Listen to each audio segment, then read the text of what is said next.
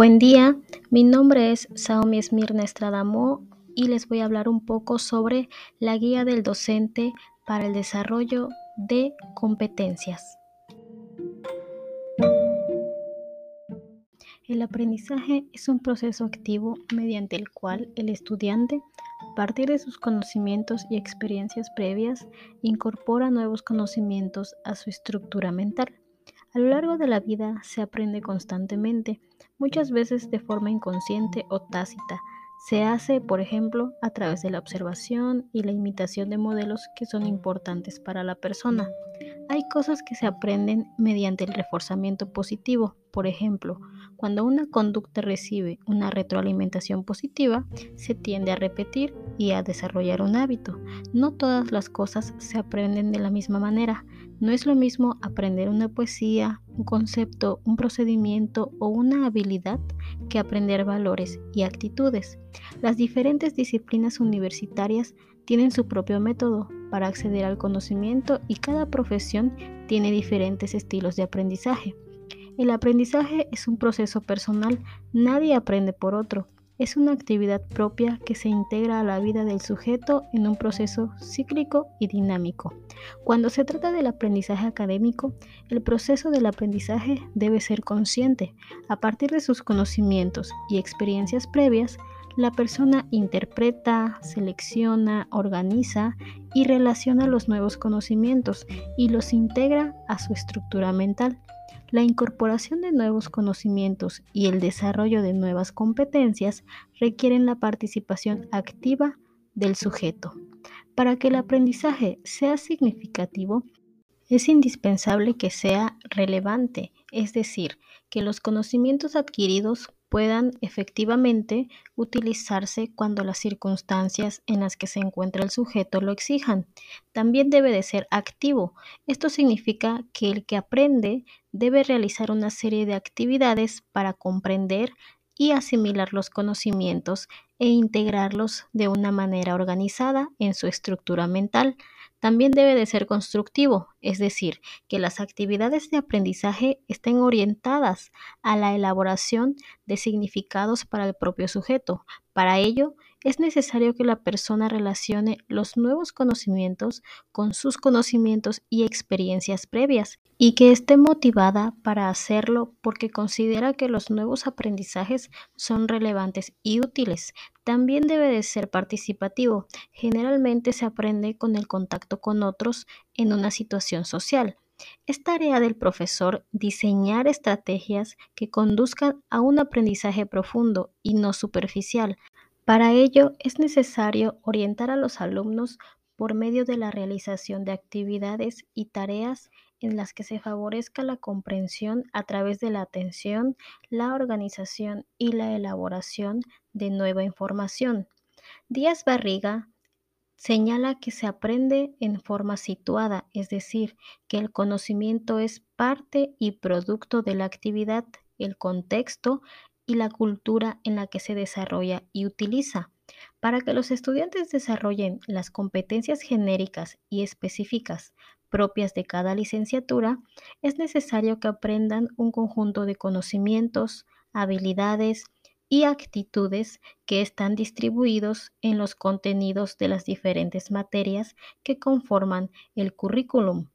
Para el desarrollo de competencias hay tres dimensiones que serían la primera, aprendizaje de conocimientos, que es el saber qué y abarca dos tipos de conocimiento, el factual y el de conceptos.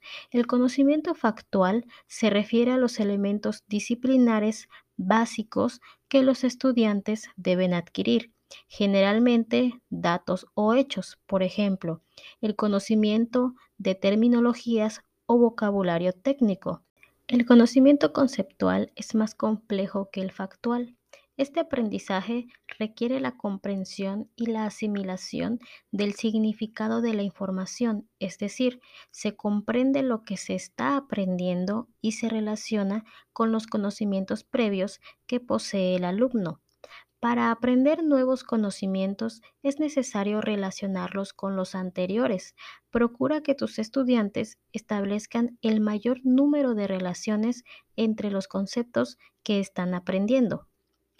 Para el desarrollo de habilidades o contenidos procedimentales se refiere al cómo, al saber hacer y consisten en técnicas y métodos que pueden ser simples y repetitivos o tan complejos como utilizar el método científico o elegir el método de investigación apropiado para resolver una pregunta o problema de investigación.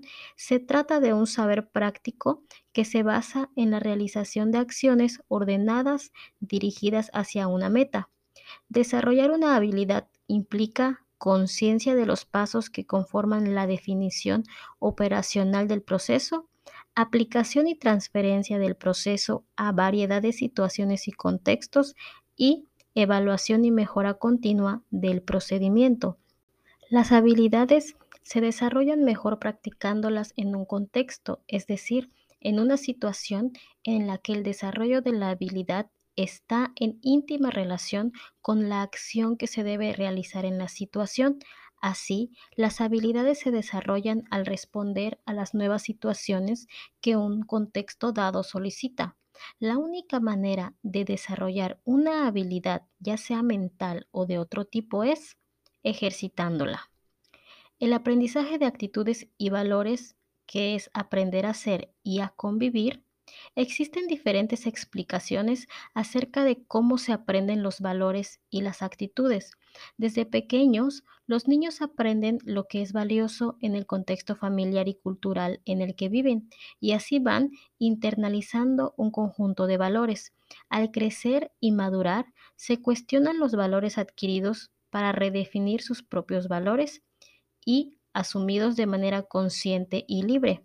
El clima del aula y las relaciones que establece el profesor con los estudiantes y entre ellos, basadas en el respeto, la apertura y el diálogo, son muy importantes.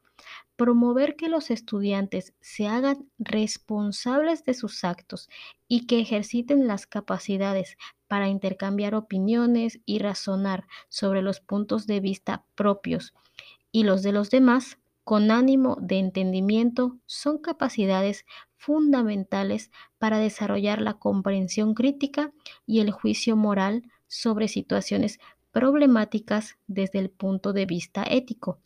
Es tarea del profesor propiciar el clima y ambiente adecuados para el desarrollo del alumno en todas sus dimensiones.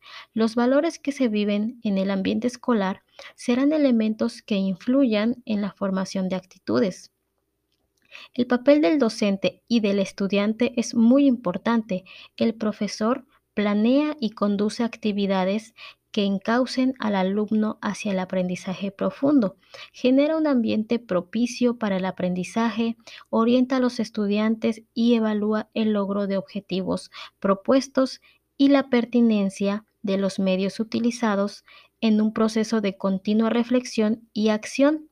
El papel del estudiante como protagonista principal de su propio proceso de aprendizaje se basa en los siguientes principios. El estudiante es responsable de su proceso de aprendizaje. El estudiante aprende mediante su propia actividad con la orientación del profesor en interacción con sus compañeros y utilizando los materiales de estudio. Las actividades mediante las que el estudiante aprende son, por ejemplo, resolver problemas, buscar y analizar información, argumentar posturas, investigar, resolver casos, hacer prácticas de laboratorio, diseñar y llevar a cabo proyectos.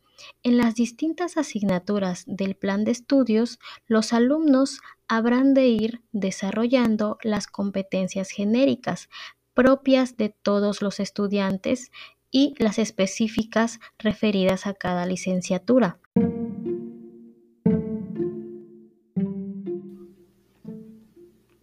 Se espera que a lo largo de la vida los estudiantes sean cada vez más autónomos en su aprendizaje. Los primeros semestres necesitarán mayor guía y orientación y poco a poco adquirirán las herramientas y actitudes que les permitirán aprender en forma más independiente.